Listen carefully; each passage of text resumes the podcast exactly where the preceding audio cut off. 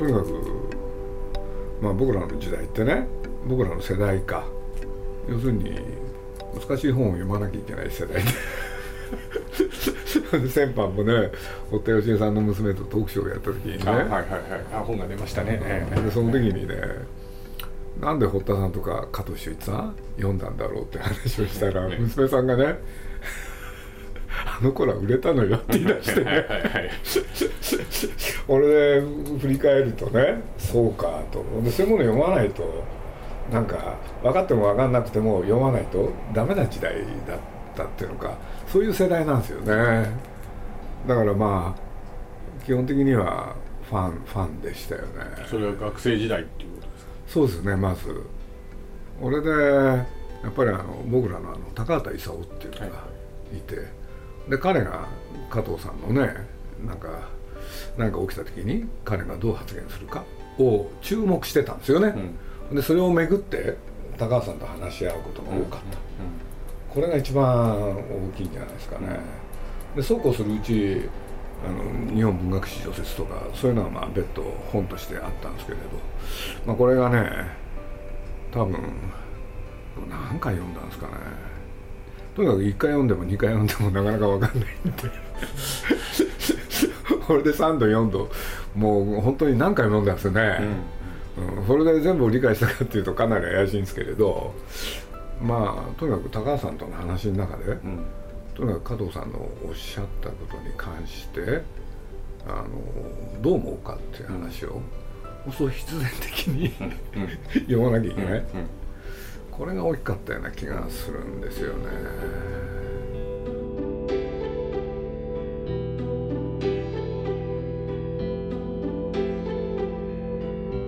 鈴木敏夫のジブリ汗まみれ。2018年最後の放送は加藤修一についてと題してお送りします。芸術から社会政治まで幅広く論じた評論家の加藤修一さんが12月5日で没後10年を迎えたことで加藤さんの著作に多大な影響を受けてきたという鈴木さんが改めて加藤さんとの思い出を語ります。まずはこんなお話から。とにかくあの「蛍の墓」って映画を作った時にこれをね理解してくれるとしたら加藤さんしかいない、うんうん、でどうやって見てもらおう、うんうん、それで不審した覚えがあるんですよね。これでまあ一緒にやってたのがあのあの今の「あの蛍の墓」って実は制作費を出したのは新潮社だったんで。ほんで新潮社の担当者と一緒にとにかく加藤さんに見てもらうべくあの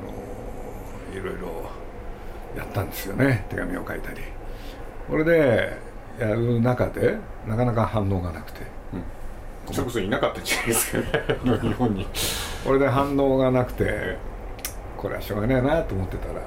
いきなり石油王でその年の暮れその振り返った時に、はいはい、今年を振り返るとね印象に残ることは3つあるっつって、はいはい、その1番がペレストロイカであるで2番がっつって蛍の赤が出てきたんですよね。それ何の連絡もなかったですね。何にもなかったです事前には、ただまあ当時だからビデオなんですかね DVD じゃなくて、それをお送りしといたんですよね、でどうもそれを見ていただいた、これを読むとこれの奥の対談でもあれですよね。小説じゃなくて最初にアニメを見たんだって「蛍、はい、の墓」って。そうしたっけ？言ってます言ってます。これ高高橋さんに対してそう言ってますよね、これで、まあ、とにかく僕は我が家を得たりだったのは、ね、その中で何が書いてあったかっていう時にとにかく4歳の女の子の可愛らしさを表現するそこに着目してくれたんですよね、うん、でそれは僕らにとってはまさにそれをやりたかったんで、戦争がどうのこうのじゃなかったんですよね、そうすると加藤さんという人はやっぱりこちらの期待にたがわないことを言ってくれる方だなと、それでそのね要するに可愛らしさを奪うものとしての戦争。その2つをね書いていただけて。だから僕ら僕としてはまあね我が家を得たりっていうのかこれでまあ僕はとにかく自分がねそれに関わった人間としてとにかく本当の正当な評価をしようでなかなかね、まあ、1988年なんですけれどなかなか映画を作っても正当なね評論っていうのか評価っていうのかそういうものは得にくい時代だったんでだからいろんな人が見ていろんなこと言ってくれたけれどそういうことはどうでもよくて加藤さんにだけ見せたかった。ほんでそれは何だかっつったらその前段で高橋さんと延々その加藤さんについて話す、うん。で特に話したうちのねよく思い出すのが雑種文化ですよねやっぱり、どこの国だってね。支配する人が変わればそれまであったものを全部 捨て去るっていうのが壊しちゃう。ところが日本の特徴はね、前あったものを残しつつ新しいものをやるっていう、この視点はねだからあの雑誌文化のところは随分何回も読んだ覚えがありますよね。それでそうこうしてるあ時に、まあ、前週が出た前週があったあったんですかね。これでそれをまあ本当最初は好きなところからだったと思うんですけれど全部投資で読んだことをすごく覚えてますね。投資で2回読んだって読みました。2回2回ねだから2回読むとやっぱり影響を受けますよね、そ れだからまあちょっと話を横道にそれるとね僕ねあのその頃かあの加藤さんについてねいろんなとこでなんか大体僕の考えてることなんて加藤さんの受け売りなんだってことやっててその中で間違いまで。すごい間違いしてるんですよ僕は。それは多分ね世間に発表してないんですけれど弔問歌について平安末期、うん、要するに加藤さんが書いてられると。それはねこのね日本文学史小説の中だと、で書いてらっしゃった。らこういうことだと、要するにね平安末期の、ね、京都で起きてたものをね要するに目の当たりにしたしてねリアリズムで生まれた文学が弔問歌である。一方あの宮廷の中で、その町の惨状を風文として聞いた人たちから生まれたのが「ものの哀れ」そこの2つの考え方がね 実は日本その後の日本の中で、ね、文学の2つの潮流として延々続いてそれは明治になっても続いたみたいなことをねいろんなところで僕言っちゃってたんですよね。非常に面白い論だと。で日本って必ずそのどっちかだからって。言ってたらどこにも書いてない。そうですよ僕ねあろうことかねあの加藤さんの専門家たる人にもそういう説明をしてねその人も何も言わなかったも知らなかったんですよ2人を相手にやったんですけれど俺でその僕が喋ったやつをどっかでね、まあ、ある本にまとめる時に載せようと思ったら担当者のねある男の子がね「どこに載ってんですか?」と。これで文学小説の「ジョのとこだよ」っつってそしたらどこにも出てないって言うんですよ。ほんで慌ててねもう一回読んでみたらどこにも本当に出てないんですよね。でもそのくらい加藤秀一的になっちゃってたんですよね。だから今の話だってあの人らしいですよね。多分。いやまあそんな感じです。これでまあやってる間にさっきの堀田さんのそういうものを出したりする。そうするとやっぱり堀田さんと今の加藤さんってねご一緒に本も出されて。さんのってあの時代と人間なんかの復刻です。あ。これでまあその時代と人間っていうのはさっきの人間大学で、あの持たれた講座。そうそそれはねまあ面白いんじゃないかなと。これでまあ堀田さんとはねそういうことで言うとまあ実はその前に、まあ、僕雑誌やってたんでその中で原稿書いていただいたりして、でそういう流れの中でそういうもの出したんですけれどそれでまあ今の加藤さんもねいろいろお世話になったということで。これでまあ僕が目をつけたのがこのね日本その心と形。そうすると僕としてはその時はねあの別に本をやろうと思ったわけじゃなくてその DVD 集なんですよね、はいはいはい、でそういうものを世の中にねまあ、えー、パッケージとして残しておくっていうのは意味があるんだろうと。これで加藤さんにお目にかかる、うん、といういきさつがあったんですよね、はいはい、そしたら加藤さんの方から実は今のねあの日本その心と形っていうのはね実を言うと文章もあるんだと、うんうん、これで伺ったらなんとそれが英語で書かれたもの、うん、うん、そうそれのね日本語版っていうのはやれるよみたいなことを、はいはいはい、おっしゃったっていうのはいきさつ、うん、ということなんですよね。これで一方でそのビデオもお引き受けいただけて、これでその時に僕ね堀田さんのおしあじゃない加藤さんがおっしゃったことでね2つ返事で OK だったんですよ。ほんで理由堀田のやつやってるんだったら僕のもやってよ。っていう、だから堀田さんがやったことが非常に大きな信頼感になってた、でそれは嬉しかったですけどね、うん、それで、まあ、DVD も出すっていう時にまあなんて言ったって高畑勲が、まあ、彼を尊敬してましたんでね。これで僕としては、まあ、これ高畑いろんな作品作ってくれまして自分にとってはねいろんなことやってくれたんで。で僕としてはねそのお礼も兼ねてその加藤さんとの対談っていうのを、うん。うん、これで、その当初はビデオの中でねそれを見せるそしたらまあ本を作ることになったんでそれのね文字起こした起こしをしたものをこの本の中でも出すっていうそういう流れなんですよね。これでまあビデオも出す。そして本にもなった。そしたら加藤さんの方からですね、えーあのこれ嬉しかったんですけどね。あのみんなでご飯をねおご馳走したいと、うん、というんで田園調布にあった。ね。あれはフランス料理のお店に、まあ、高畑それから彼女とそれから僕を招待してくれてで奥様もご一緒にご飯を食べると、そんなことがあったのを覚えてますね、これでまあそこへ行くにあたってはね僕はご自宅まで車でお迎えに行って、これで今のね田園調布まで行くんですけれど。これでまあそういう中でねまあ僕はねその時だったかその直後だったか、まあ、加藤さんがおっしゃっていただいたことの中でねまあ実は自分の人生を振り返って自分がねこれだと思える本というね3冊であるっていう、はいはい、それをねおっしゃっていただいてでそれが一つが日本文学史小説であり、うん。うん、それで今のこのねあの日本のあの、はいはい。うん、岩波の、はいはい、ねあの日本文化における時間とか、はいはい、そしてこの「日本その航路と形」この3冊であるってことをねおっしゃっていただけてこれはまあ僕としては非常にねまあねちょっとした縁とはいえそういうことをあのおっしゃっていただけるようなものをねあの関わることができたっていうのは本当に自分にとっては大きかったですね、うん、その間にねまあジブリへ来ていただくとか、はいはい、それからジブリの全作品を見ていただくとか、はいはい、はい、見ていただいたんですよ。ビデオをお送りして。そしたら全部見てくれてね。面白かったですね。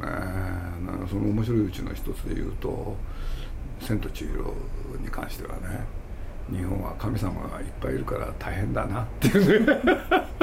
そんなことをおっしゃって。それでねもう一本彼が独立したのがね平成たぬき合戦ポンポコなんですよ。でそれは何でかというとね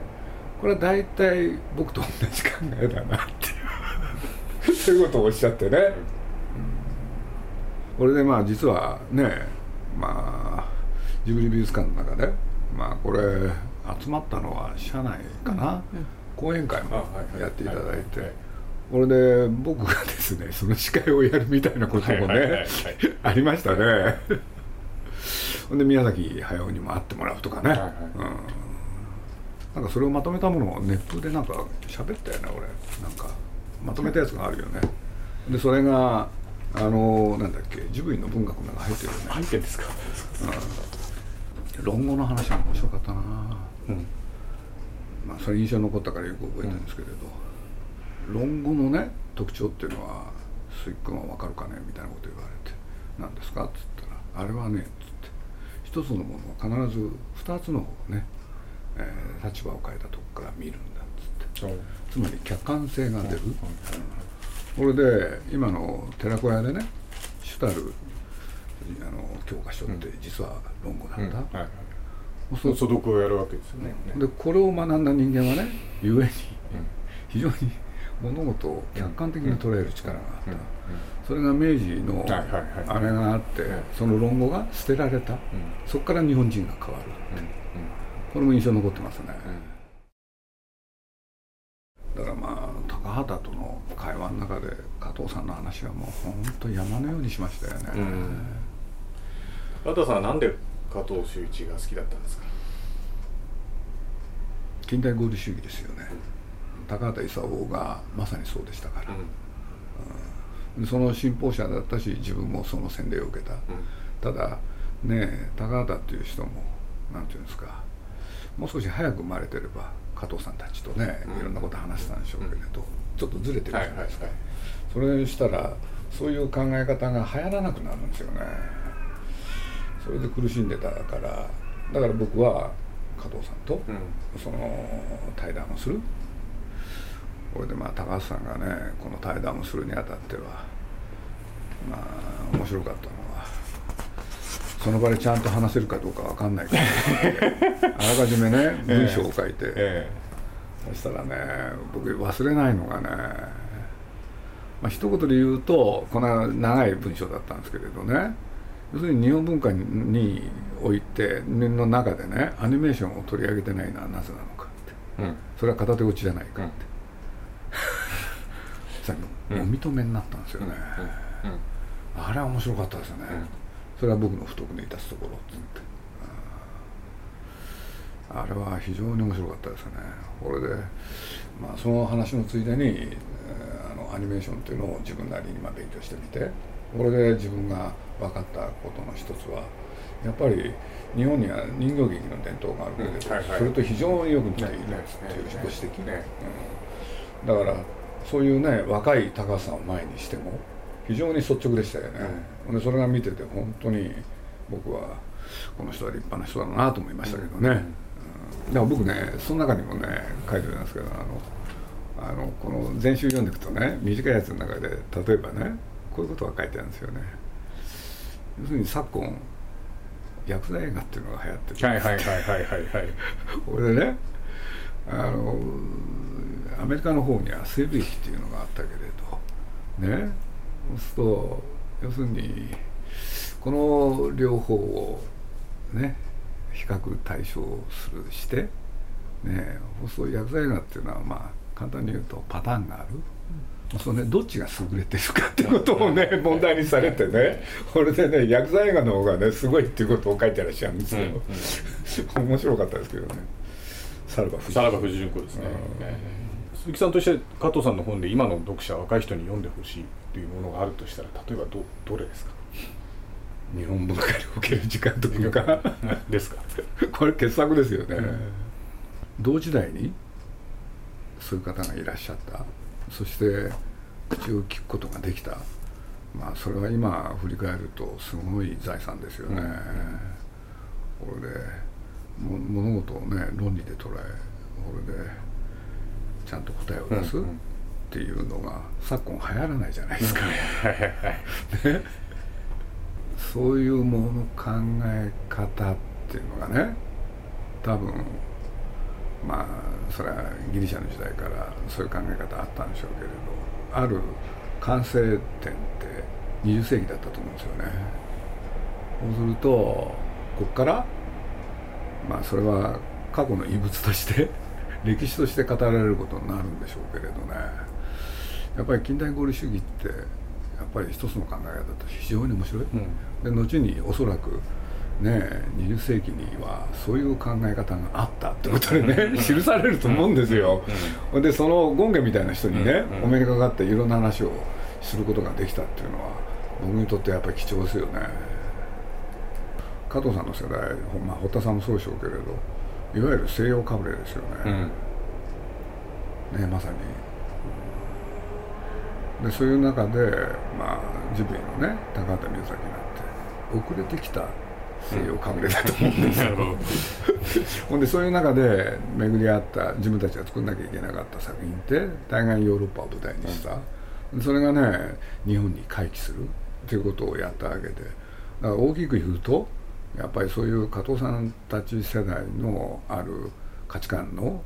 継承をねしてるんじゃないかなっていう気は僕なんかしてるんですけどね、うん、それを大衆的なレベルで、うん、そんなふうに思ってますけどね。ただ僕はやっぱり現代やっぱりね理性っていうのが非常におろそかにされてる時代だと思ってるんででそういうことで言うとまあねちょっと辛いですよね。うん。あと映画もやりましたね NHK をあれはもうすぐお辞めになるっていう方がやっぱり加藤さんの大ファンで。はいはいはいはいはいはいはいそれで、はい、自分でいろんな映像を集めててこれであるディレクターにそれをまとめさせた。でそれを映画として公開したいんで協力してくれましたそれは亡くなった後？亡くなった後、ね、あのしかしかしそれだけれだけではない。あの例の字で 加藤さんの字でタイトルがあれですね。だから僕あれあのタイトルはね一応僕が作ったの決めたんですよね。しかしそれだけじゃないっつって。であれは本人の字があったんだっけ？ありました。でそれでって言ったらその方がねそれに賛同してくれて、はいはい。これであの単館ロード今の渋谷の映画はいはい。館でね、聞きました聞きました。公開の時に聞きましそしたらびっくりしましたね超満員なんですよ、もう連日満員でしたね、もう一つまあ実際にこうお会いに加藤さんにお会いになってなんていうんですか人柄みたいなものはどどういうふうに受け止められてました？か僕ねそれで一番印象に残ってるのはねお別れ会の日ですね、うんあうん、あれ丸の内で確かあれ東京かな、まマリオンマリオンでした、うん。楽町マリオンね、そうですよね、そしたらその中のある女性がねうん。壇上に立たれてこれで要するに与える人だったと。うんで自分からね何か欲しがる人じゃない。全てを与える人だったうんうんそれがものすごい印象に残ってて本当にそういう人だったなっていうのは、あー。それでいてなんて言ったって日常的にはさっきのね原稿にも書いたんですけど大変チャーミングな人で、僕は一度会った女性の名前を忘れないとかよく言うなと思って、ね、この人はモテたんだろうなと思って。でも顔じゃないですよね。顔もあったんだろうけれどその女性に対するせせあのせ接し方ですよね、あとはねあこの人ってあれですよね。堀達夫の主治医ですよね。あはいはい。ね。え、うん。軽井沢の人ですよね。やっぱり。まあ羊の歌なんかはやっぱり軽井沢が一つの舞台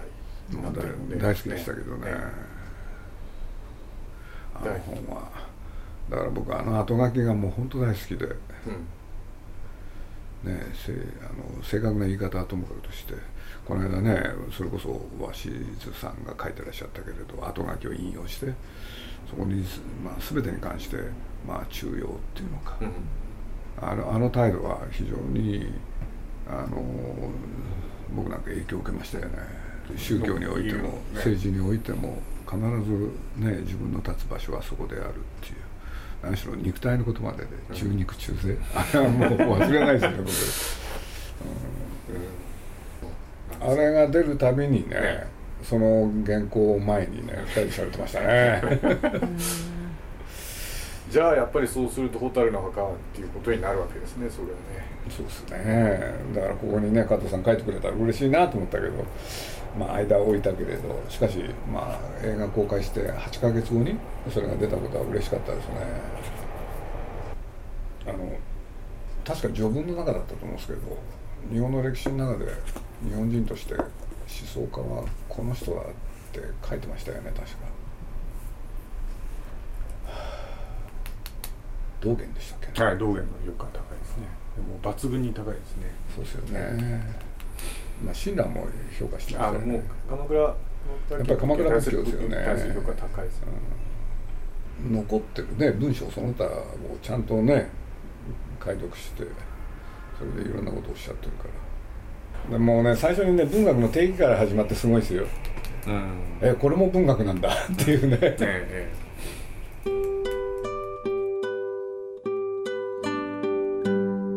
加藤修一についていかがだったでしょうか？日本文学史序説日本文化における時間と空間。日本その心と形。など数多くの著作がある加藤修一さん。ぜひこの機会に読んでみてはいかがでしょうか？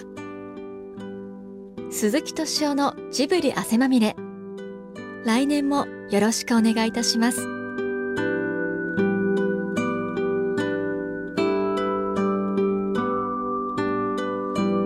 木敏夫のジブリ汗まみれこの番組はウォルト・ディズニー・ジャパンローソンアサヒ飲料日清製粉グループ au ブルボンの提供でお送りしました。